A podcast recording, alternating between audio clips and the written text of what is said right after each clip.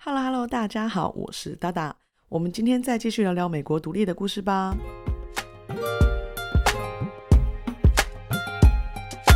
Five, four, three,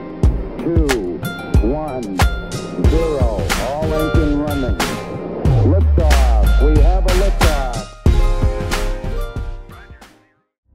那故事说到这里啊，美国独立战争啊已经接近尾声了。北边 Washington 还有 Clinton 因为南方战线的关系啊，都不敢掉以轻心。而南边呢，则由 Green 还有拉法叶占上优势，成功的防守英军大肆毁灭南方的烟草庄园，并将查尔斯顿还有塞凡纳以外的领土都全部收回。这个时候啊，战局又再次陷入焦灼了。而美法联军的几场战役啊，都以失败收场，让法国决定要更积极主动的参与美国本土的独立战争，开始了 Special Expedition 特殊远征。为了协助 Washington 进攻纽约市啊，法军由 Commodore Rochambeau 伯爵所率领的五千五百人部队，在一七八零年从罗德岛登陆美国，观察形势，制定如何帮忙的战略。两军在隔年会师以后啊，经过讨论过后，发现以现在的联盟兵力，要攻破 Clinton 在纽约的铜墙铁壁，几乎说是不可能成功的。于是啊，两人开始将目标扩展到南边，讨论摧毁 Cornwallis 的九千人部队的可能性。在 Washington 不想放弃攻占纽约的任何机会下，Rochambeau 伯爵提议将两条战略啊都交给法国的海军，让他们一起决定攻打的目标。那在海军方面呢，法国派出由 Comte de Grasse 伯爵所率领的三千名海军部队，从法属的加勒比海领地移师到美国，而原本就驻守在罗德岛的 Comte de b a r a s 伯爵则加入 g r a s s 的战队，并将剩下来的一千五百名步兵编入了 Washington 的军营。那这些动作啊，都是趁英军忙着防守自己在西班牙直布罗陀还有加勒比海殖民地的时候，偷偷的进行的计划，导致啊英国国会没有及时发现法国海军的动向。原来啊，当 Grass 伯爵收到 Rochambeau 伯爵的信件以后，他决定先与西班牙达成联盟共识，确认加勒比海法属殖民地有西班牙舰队的保护。另外啊，他还承诺西班牙十月呢，他就会回来一起抵抗英国皇家海军在加勒比海的势力。最后啊，法国在金钱上再次支援美国六百万法镑，顺利了帮助美军解决了经济问题。那另外一方面呢，Clinton 因为与之前负责美国的海军上将相处的不是很愉快，导致啊英国国会在一七八零年派出 Sir Thomas Graves 上将接手了英国皇家海军，并尝试与 Clinton 合作。而负责南方战线的 Cornwallis。此时啊，也与在维吉尼亚普茨茅斯镇守的 Arnold 会合，并接手了他的军队。此时的英军啊，在 Arnold 以及前海军上将 Maria Arbuthnot 的联手努力之下，已经拿下了切萨皮克湾，并且啊，得到 Clinton 从北边送下来的两千名兵力增援，让南方的英军势力再次扩张。那时间呢，来到了一七八一年的夏天哦。Clinton 啊，拦截 Washington 跟 Rochambeau 伯爵的信，让他非常担心联盟军即将攻打纽约。因为害怕自己被攻打，但又觉得南方阵线需要更强力的资源巩固，Clinton 啊，开始给 Cornwallis 下达一连串令人匪夷所思的指令。而这些指令中啊，时常有互相矛盾的行动在里面。而因为两方是透过海路来传达信件，导致啊双方通信常常因为时差的关系而搭不上线。你讲你的，他讲他的，把 Cornwallis 搞得一头雾水。那在六月中呢，Clinton 因为实在太担心联盟军将在近期攻打纽约，于是啊，他写信命令 Cornwallis 在约克镇或是威廉斯堡建立要塞，并且啊，要将多余的兵力从海路送回纽约增强防守。而正当 Cornwallis 在经历各种拉法叶骚扰后，准备把兵力送往纽约的时候，新的指令又下来了。这一次啊，Clinton 以更强硬的态度命令 Cornwallis 在南方的切萨皮克湾附近建造新的海军要塞。因为皇家海军呢，在纽约已经快要待不住了。收到指令的 Cornwallis 此时提出了抗议。他认为啊，切萨皮克湾比起纽约哈德逊河狭窄的海湾宽广许多了，这可能会正中法国海军的下怀，让他们随时可以攻打新的海军基地。但在 Clinton 的坚持之下，Cornwallis 还是只得听令，并将军团移到了约克镇建造新的要塞。那美国独立战争最后的一场大型战役——约克围城呢，就要以切萨皮克湾海战拉开序幕喽。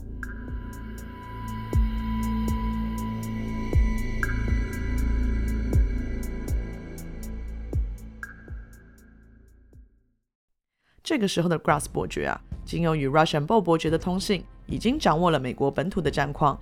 于是啊，他决定选择在八月底带着二十四艘战舰，从法属的南美领地开到切萨皮克湾与 Barras 的舰队会合。那在同一个时间呢，Washington 还有 Russian Bow 也一起响应在南部集合攻打 Cornwallis 的战略。Washington 啊，先是派出不同的小队混淆美法联军行军的真正路线，而这些大动作啊，当然也没有逃过英国皇家海军上将 Graves 的眼睛。当他注意到法国海军即将攻打切瑟皮克湾的时候，立刻率领旗下十九艘战船从纽泽西赶往战场。在经过多日的航行以后啊，两军终于在九月五号相遇。那战役一触即发喽。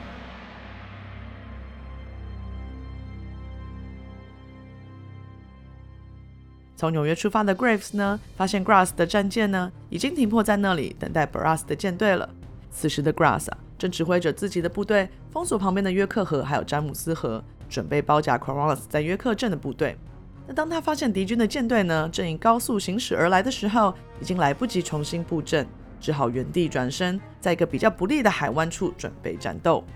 那此时心急的 Graves 啊，想说，既然自己的军舰已经占了地利之便，另外呢，他又怕 Grass 还有更多的援军即将抵达，于是啊，他快速的下达了攻击指令，让 Grass 的舰队啊也只好回礼炮轰应战。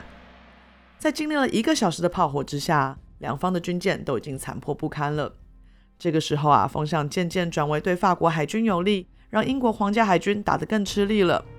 看到眼前有着极大的优势啊，Grass 下令舰队继续追击英军，一定要将对方的舰队击沉海底。但手下几位舰长啊却不以为然，看着自己的船只已经因为连续受到炮击而破破烂烂的，要是再拖下去，可能会造成不可挽回的伤亡。于是啊，他们建议 Grass 放弃追击，从远方射击即可。看到法国海军没有贴上来继续近身炮击的 Graves，认为这一定是法军战败的先兆。于是啊，他虽然手下船只越来越危险。但是啊，还是下令一定要坚持到胜利的那一刻。终于啊，又经过一段时间，夜幕低垂，导致双方停战。由于两方的舰队都得到一定的伤害，所以呢，两方都声称自己在切萨皮克湾战中得到了胜利。就在两方都撤军的状态下，两边都陷入了焦灼状态。到底是要继续打呢，还是先撤退修船呢？那就在这个两难的状态下，由 Barras 领军的法国军舰却到了现场。眼见呐，前面有一路完好的法国军舰与 Grass 的兵力汇合，风向也慢慢的变成法军的优势。Graves 在最后一刻不得不下令先回纽约重振旗鼓，免得两军再次交战会对自己造成不必要的损失。于是啊，在九月二十号，Graves 离开了切萨皮克湾，回到了纽约。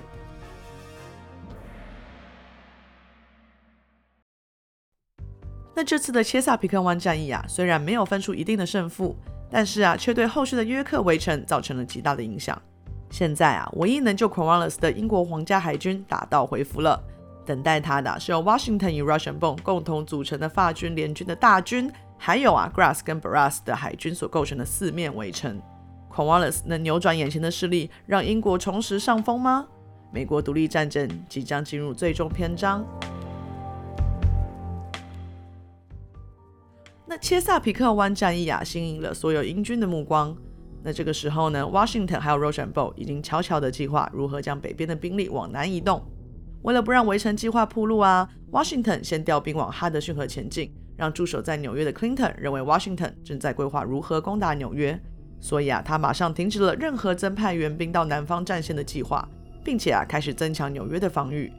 而当切萨皮克湾战役结束以后呢？Clinton 啊，才惊觉自己并不是美法联军的目标，而大部分的美军啊已经离开了北方战线。此时，Washington 与八千名美军，还有三千一百名的民兵，已经抵达了南方的威廉斯堡，准备与 r o s h a n b o 的八千名法军会合，一同围城 Cornwallis 所在的约克城。心急如焚的 Clinton 呢，只好赶紧写信给南方的 Cornwallis，并且跟他说，绝对不要轻举妄动，自己一定会派兵增援他的。但是 Washington 与 Rochambeau 啊，认为英军在完全掌握切萨皮克湾之前，应该无法顺利增兵。而待在约克镇的 Cornwallis 啊，更是急得像热锅上的蚂蚁。他马上回信给 Clinton 说：“速速带兵前来！如果您不能马上从这团混乱中拯救我，您在不久的将来会听到最糟的消息。”虽然情况糟糕，但是不能坐以待毙。于是啊，Cornwallis 只好加强约克镇的防御线，并且祈祷着援兵能够早日到来。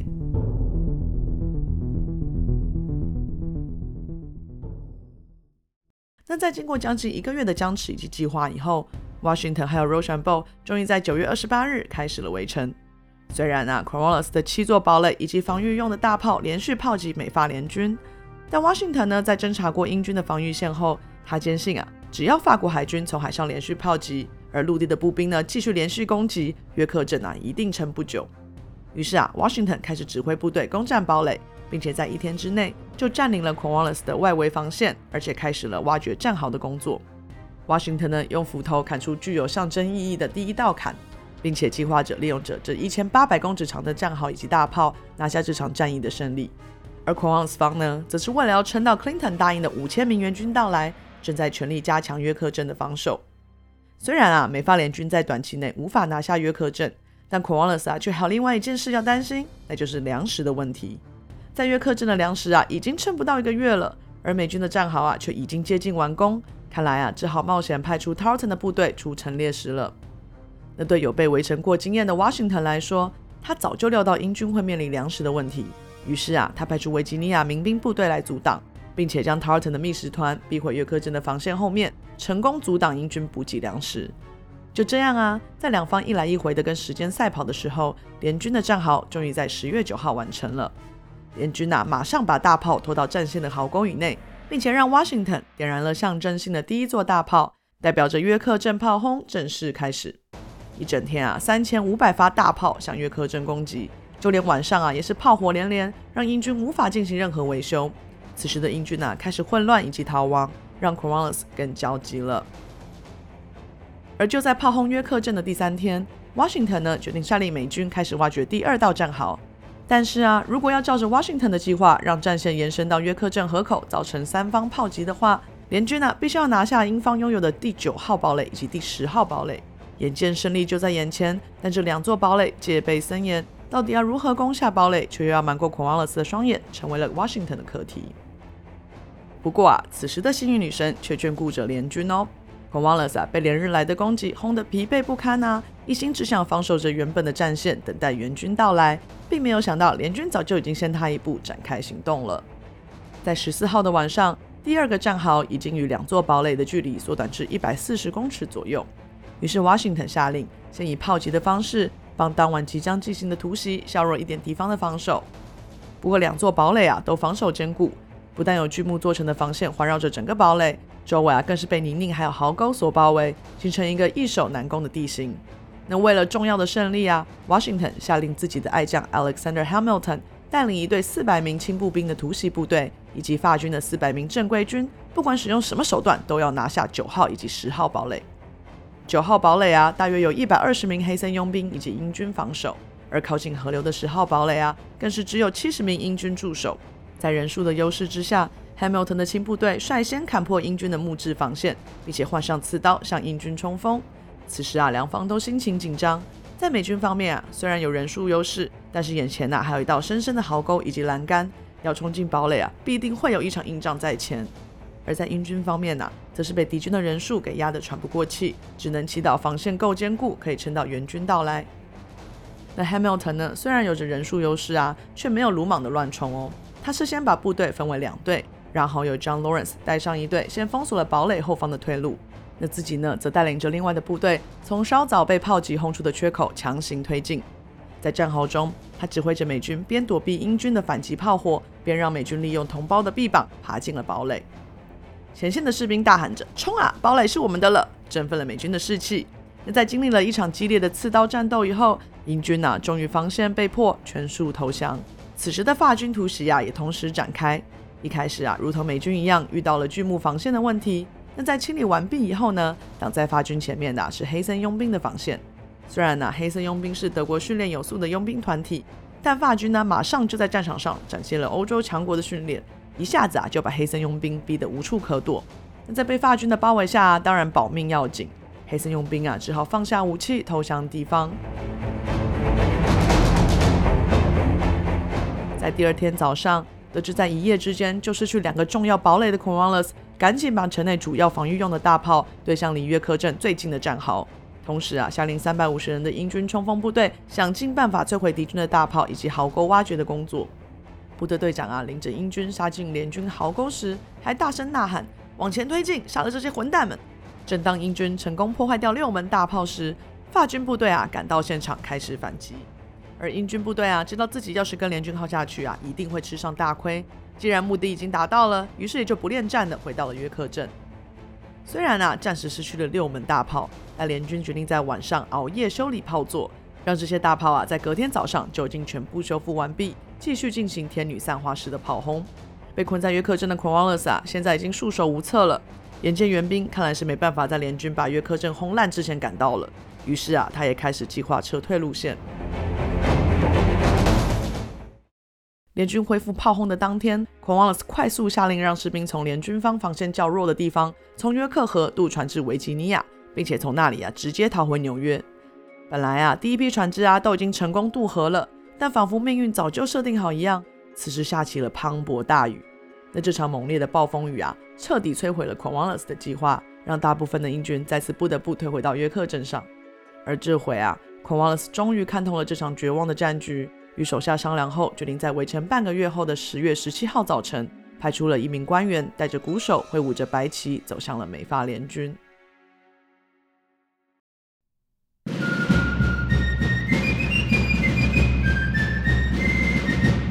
Cornwallis 终于投降了。在美英法三方的参与下，投降条约在两天后达成，并让 Cornwallis 成为了美军的阶下囚。虽说如此啊，美军答应，要是 Cornwallis 的部队成为战俘，就可以得到良好的对待，并承诺只要是不再参战的军官都可以被无罪释放。签署投降条约以后，由法军在左、美军在右的联军部队进入了英军在约克镇的据点，并且获得了八千名英军、两百一十四座大炮。二十四艘运输船以及数千支火枪。当天啊，Cornwallis 以生病为由拒绝正式会面 Washington，而英军的鼓手以及吹笛手呢，则在联军进入据点的时候，吹着世界变得上下颠倒 The World Turned Upside Down 的曲子，表示这历史性的一刻以及史上第一个共和国国家的开端。在 Cornwallis 投降的五天以后，Clinton 所派的救援部队终于从海路赶到。不过啊，因为为时已晚，在经过几天海岸线上的救援后，就回到了纽约，等待国会的下一个指令。而另一方面啊，位于费城的美国国会啊，则为了这个大胜利庆祝多日，并且开始了与大英帝国的停战谈判。在接下来的两年，虽然啊，美国大陆上还有几个零星的战斗，但再也没有大型战役了。而英国国会啊，也因为在欧洲大陆与法国和西班牙的战争越演越烈，无法再花大笔的精力以及金钱在大西洋对岸的美国了。导致啊，最终在一七八三年的九月三号签订了巴黎合约，让美国成为了美洲首个独立的共和国家。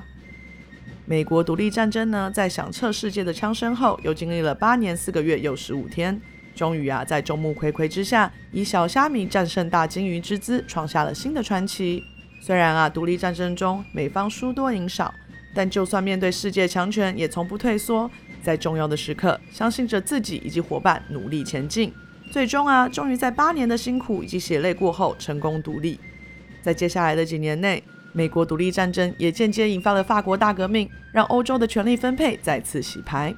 而对美国来说啊，虽然战争打赢了，但美国的国父们还有很多内忧外患，比如说啊，如何成立史上第一个民主共和制国家，如何完美三权分立等等。而这个新生的小宝宝国家，还要面对英国时时刻刻的威胁，还有一个很长的路要走呢。在独立后的几年内到今天，美国呢一直接受着当年这些英雄所留下来的礼物，最后呢演变成了今天的美国。不过啊，这又是另一段故事喽。